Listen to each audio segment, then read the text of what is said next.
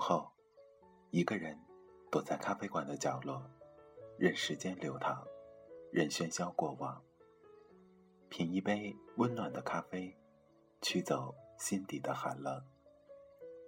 在茫茫人海中，你我擦身而过，可曾记得有一个咖啡馆，我们都曾经驻足张望。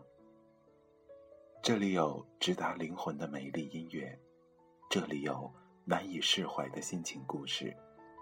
这里是 FM 二幺二七二午后咖啡馆，我是韩宇，我已准备好咖啡和故事，等待着等待着您的光临。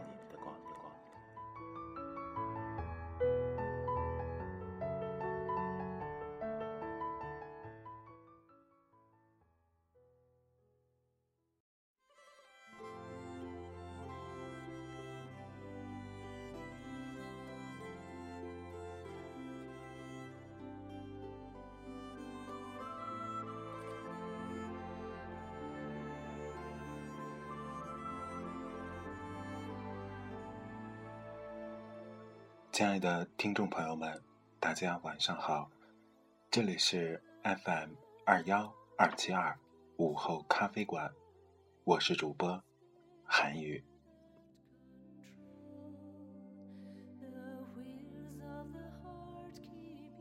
在今天，韩宇继续为您带来《柴静的看见》第十三章，事实就是如此，下半部分，敬请。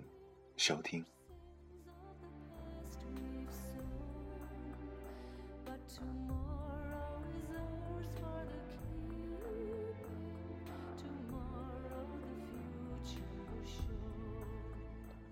专家组的王廷正组长在西安，他七十多岁了，高校教授，说当时论证会就在西安召开，专家没有去镇平当地调查。鉴定的依据是省华南虎调查队提供的疑似华南虎脚印、虎爪印，以及当地群众的目击反应。寻找这些脚印和爪印时，有三位群众做出了突出贡献，其中就有周正龙。他被通报表彰，奖励了一千元。采访中他说过：“县领导来过我家，鼓励。”我如果将来能拍到华南虎照片，可能会奖励我一百万。镇平县领导曾经拿着这些脚印，找到中科院动物研究所的谢岩教授做过鉴定。我们电话采访了谢教授，他说当时已经明确告诉对方，都是一些灵长类、熊类的脚印。我们在东北地区有很多经验，能够非常明确的判断，那个。的确不是老虎脚印，因为老虎的脚印基本上是一个圆形的。王组长却坚持这是老虎的脚印。我在网上查阅过他的学术背景，他专门研究啮齿类动物，搜索引擎查找他所发表的论文，主要有玉溪黄土高原农作物鼠类群落动态、棕色田鼠种群年龄的研究。我问。您没有发表过关于华南虎的论文吗？我没写过这个。那您有没有在华南虎的基地做过专项研究的经历呢？也没有。就是说，您是在没有研究过华南虎，也没有实地考察的情况下，做出这个地区有华南虎的判断的吗？我只是根据我搞动物分类学，从这个角度上，我认为它应该是华南虎。我们还查询了其他几位参与讨论的专家专业背景，发现都没有大型兽类的研究方向。您是研究田鼠的，刘教授是研究金丝猴的，还有一位许教授是研究鱼类的。对，可这些听上去跟华南虎的差距都挺大的。人家要开鉴定会，省上没有研究这个的，他们只能找动物学者。我问。假如一个关于田鼠的鉴定，可是由研究华南虎的专家来做，您觉得合适吗？老人家想了一会儿说：“好像也不太合适。”老贺在边上听完了整个采访后，晚上跟我说：“你走的有点远。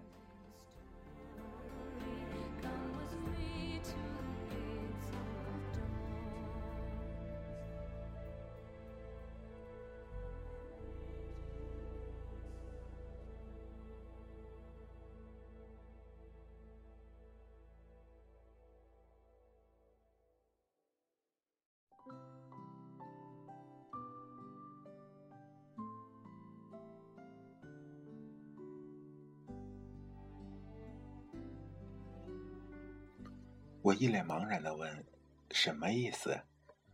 总是觉得我们可以了，可你还要往里走，而且走得很远。你是觉得我尖刻？不，那倒不是。那是什么？狠？哎，对，我明白他的意思。老教授满头白发，在他家里采访时，给我们每人倒杯水，待人接物的柔和，像我们自己。到家里的长辈采访时，他神色里迷茫或者难堪，让看的人心里手下都会软一点儿，想那个问题还是别问了吧。但我还是问了下去。我问老贺：“那你觉得我对他的个人有恶意吗？”那倒没有。哎，说真的，我从床上爬起来，正经的问他：“我对人刻薄吗？”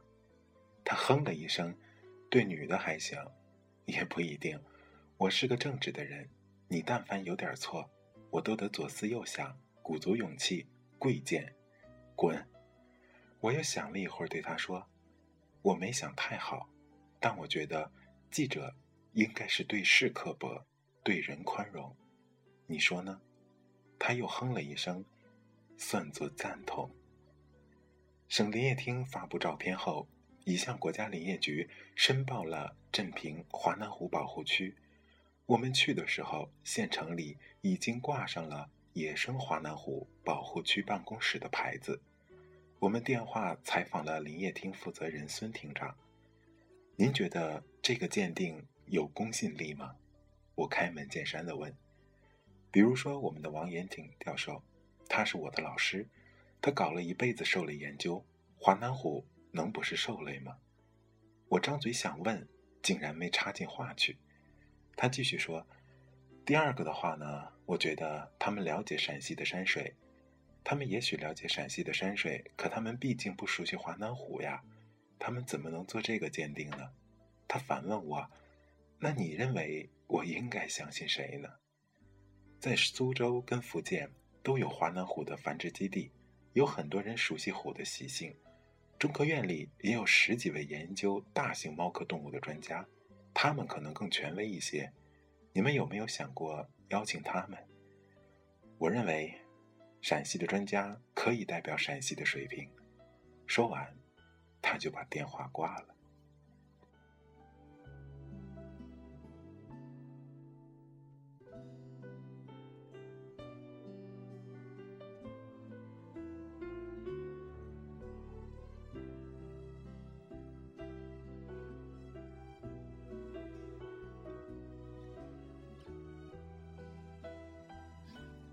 第二天，接到了通知，说华南虎事件不要再炒作。我打了电话给梁主任，我认为我们不是在炒作，是想认识清楚问题。梁主任沉吟了一下，说：“你等等。”他打电话给主管部门，新闻调查有他一贯的求实负责的标准，让他试试吧。又回电话对我说：“你们先写个文案，晚上我在想这个文案怎么写。”这期节目出发前，有人说这样的题材太小了，一张照片的事儿不值四十五分钟的新闻调查去做。这话让我想起了胡适，他本是写中国哲学史大纲的作者，却花了大量的时间去考证《红楼梦》《水浒传》这样通俗的小说。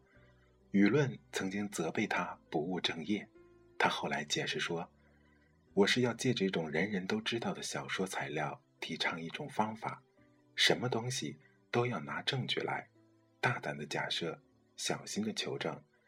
这种方法可以打倒一切教条主义、盲目主义，可以不受人欺骗，不被人牵着鼻子走。我原来觉得这话说的并不高妙。这次调查才让我理解了他为什么说，有了肯不放过一个塔真伪的思想习惯，方能猜忌上帝的有无。我写了一个文案给梁主任，开头就说，照片的真假之争不仅事关技术，更是对事件各方科学精神的检验。他看完说：“可以，写的挺好。”这是我头一回，恨不得拥抱一下领导。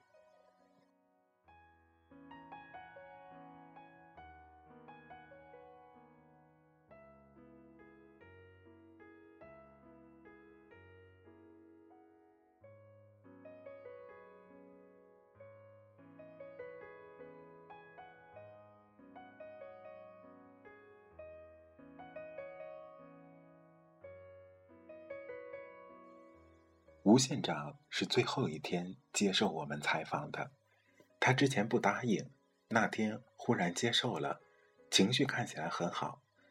小柴，你应该看看昨天某某电视台采访我，向他们学习一下，做的就很好嘛。下属们在饭桌上站了一圆圈，共同向县长敬酒。昨天节目里您说的真好。吃完饭，在镜头面前面带微笑的坐下后。他把昨天节目里的话又说了一遍。最终，这个照片的真伪需要国家权威部门进行鉴定，但是作为我们，我们肯定是确信无疑。镇平发现了野生华南虎，不仅仅是镇平的荣耀，同时也是中国的荣耀。我问，为什么这么说呢？我觉得是这个，就是我所说的“盛世出国虎，虎啸”。振国威，这话他在昨天节目里说过，脸上又带着得意姿色，又说了一遍。您不觉得？他还没等我说完，因为华南虎是中国虎，是国虎。我问：您不觉得它首先应该是一个科学问题，而不是一个政治符号吗？他眨了一下眼睛说：“当然，它首先肯定是科学问题。”于是我问道。那您不觉得现在外界对于周正龙照片的真伪，包括镇平是否存在华南虎这样的结论，都在争议和疑问的情况下，首先应该弄明白事情的真相问题，然后再去寻找它的背后意义吗？这个问题，其实我也在问自己。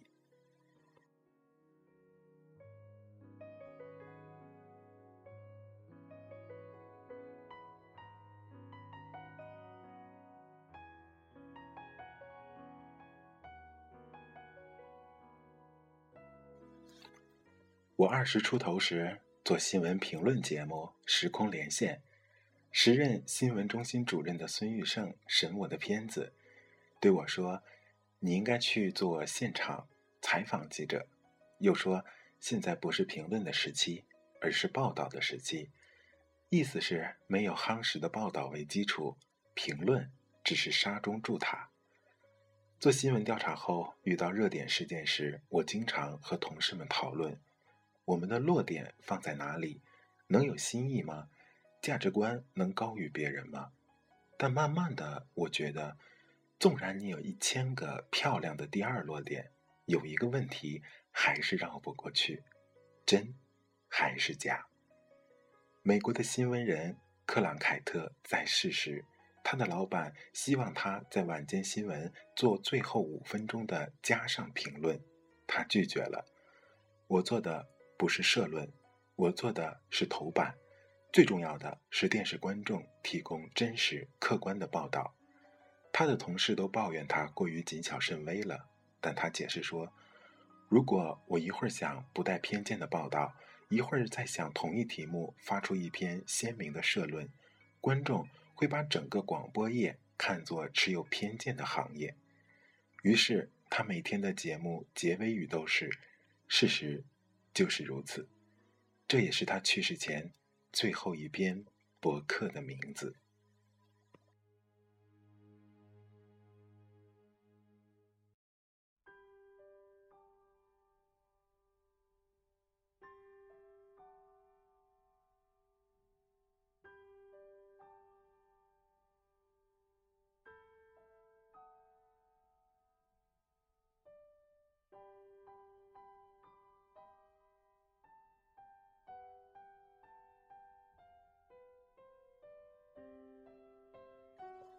对华南虎照片的调查中，几乎每个人物采访我都用了三个小时以上，交叉的询问了时间、地点、人物、证据、相机、速度、距离。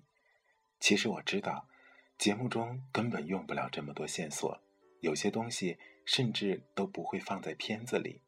但疑问一旦开始，逻辑会自然而然地把你推向应往之地。采访时，局长面露难色地说：“要不我们不愿意接受你的采访呢？你问的太细了，真相往往就在于毫厘之间。把一杯水从桌子端到嘴边。”并不吃力，但把它准确地移动一厘米，却要花费很长的时间和更多的力气，因为精确是一件笨重的事。胡适说过：“做事情要聪明人下笨功夫。”我原以为下笨功夫是一种精神，但体会了才知道，笨功夫是一种方法，也许是唯一的方法。我担心过观众对技术性的问题会感到厌倦，但是后来我发现，人们从不厌倦了解知识，只要这些知识是指向他们心中那些悬而未决的巨大疑问。现在，每当出发前，我只敢问：我们能拿到事实是什么？这个事实经过验证吗？从这个事实，我们能归纳出什么？有没有跟这个归纳相反的证据？他们能不能够被足够的呈现出来呢？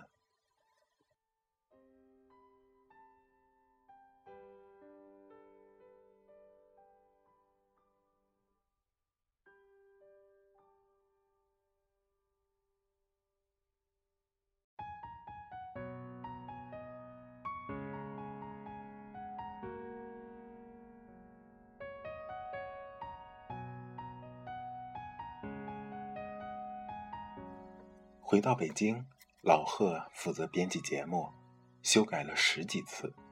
一个月过去了，天气转转减凉了，暖气还没来。我俩半夜里穿着棉袄，戴着帽子，坐在电脑边上，一来一回的传稿子。这么长时间播不了，按照编导就算了，把袋子贴上橙色标签，封存在柜子里，去做下一个节目来养活自己。老贺却没有放弃，在看上去根本没指望的困境里，慢慢的煎熬着，一集又一集的去找领导审片子。有一天夜里，他在 M A M S N 上敲了一行字：“柴静，我觉得我要出问题了。”我吓了一跳。他说在不断的哭，一边写一边哭，不是痛苦，就是控制不了。他之前那么多节目没有播出，我没见过他叫过苦，也没见过他软弱过。但这一次，这种情绪似乎有点像崩溃的前兆。我没有什么可以安慰他的，只能跟他继续讨论，一遍又一遍的修改，不断的改下去。事情有一阵子像是停下来似的，像是要被人忘记，过去了。老贺继续去联系摄影家协会，联系发现年画的人，联系全国人大，联系律师协会。年底节目最终能够播出的时候，我们采访了郝劲松，他对周正龙提起了诉讼。我问他：“你是以公益诉讼知名的，这次为什么要介入虎照的事件呢？”郝劲松说：“我觉得这次依然涉及公众的利益。”指什么？现在华南虎事件已经不是简单的一个照片真假的问题，是关系到社会诚信、社会道德底线的问题。我们说，一个不关注真相的民族是没有前途的民族，一个不追求真相的社会，必然是一个堕落的社会。为什么我们一定要寻找一个真相呢？真相是一个民族发展最基础的东西。即使将来你查到有华南虎，这个照片真假，你依然不能绕过，因为这是民意的要求。两千零七年十二月八日，节目终于播了，新闻的时效性早就过去了，但播出后反应依然强烈，让我觉得人们不会忘记没有答案的事情。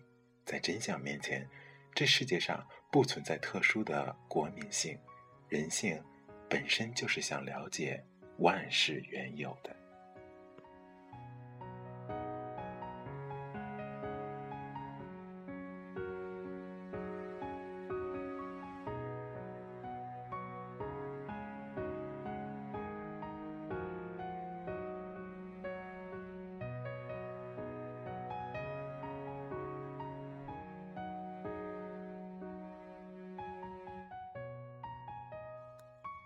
二零零八年二月四日，陕西省林业厅发出了向社会公众的致歉信。在缺乏实体证据的情况下，就草率地发布发现华南虎的重大信息，反映出我厅存在着工作作风漂浮、工作纪律涣散等问题。之后。周正龙被警方证实是用老虎年画拍摄的假虎照，用木质的虎爪模具在雪地上印出假老虎爪印。十一月十七日，因诈骗和私藏枪支弹药罪，被判处有期徒刑两年半，缓期执行。本案涉及的十三名政府工作人员都受到了不同程度的处分。原林业局副厅长。朱巨龙与新闻发言人关克依然坚持虎照是真实的。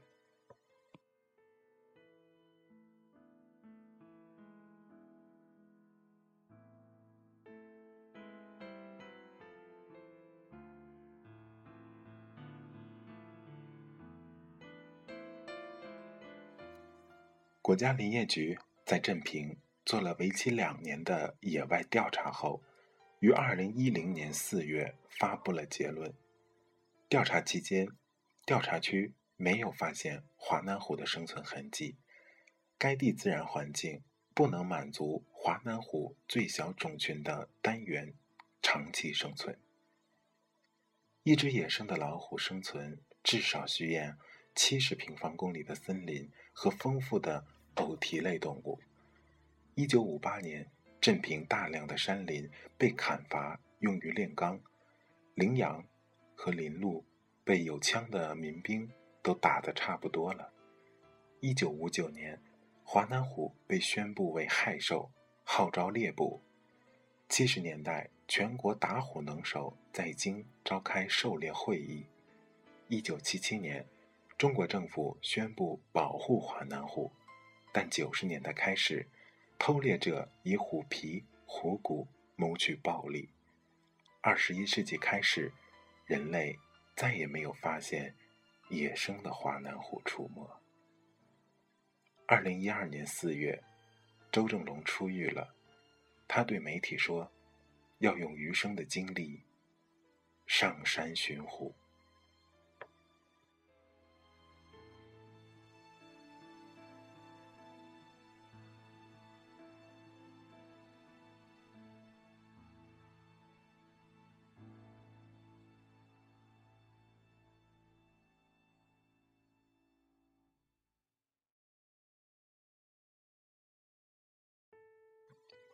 好的，刚刚为大家带来的是柴静的《看见》第十三章，事实就是如此。看看时间，我们今天的节目马上就要结束了。在节目的结尾，韩宇跟大家分享一首歌曲，来自张震岳的《思念是一种病》，敬请欣赏。我们明天同一时间不见不散。晚安，好梦。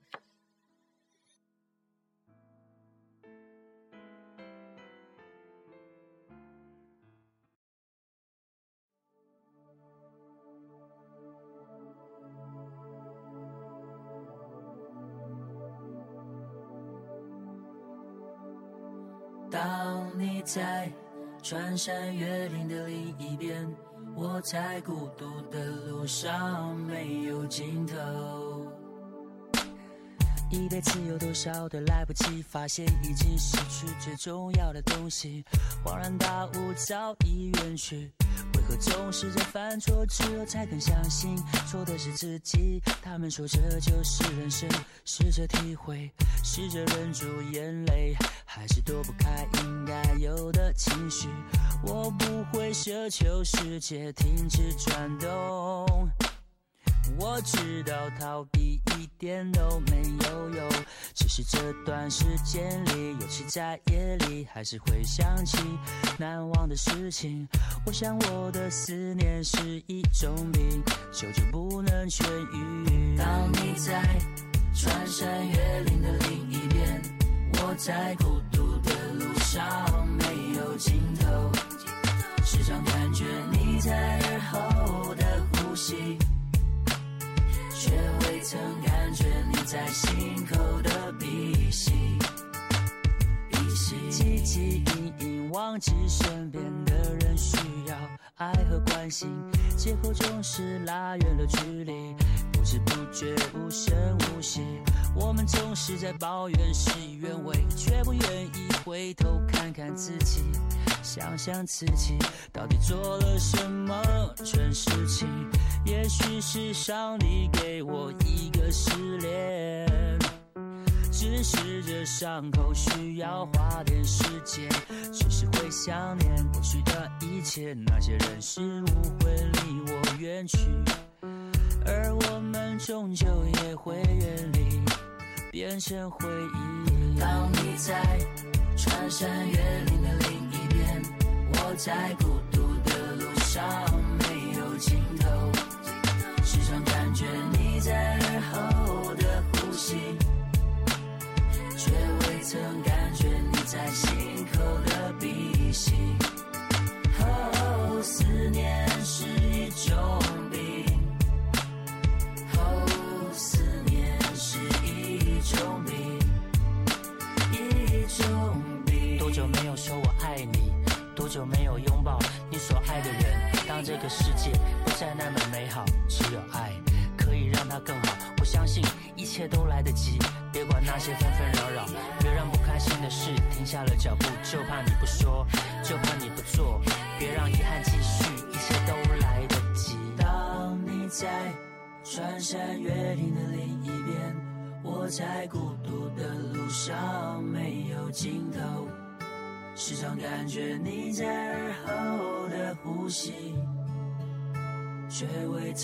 感觉你在心口的鼻息当你在穿山越岭的另一边我在孤独的路上没有尽头。时常感觉你在耳后的呼吸却未曾感觉你在心口的鼻息。哦思念是一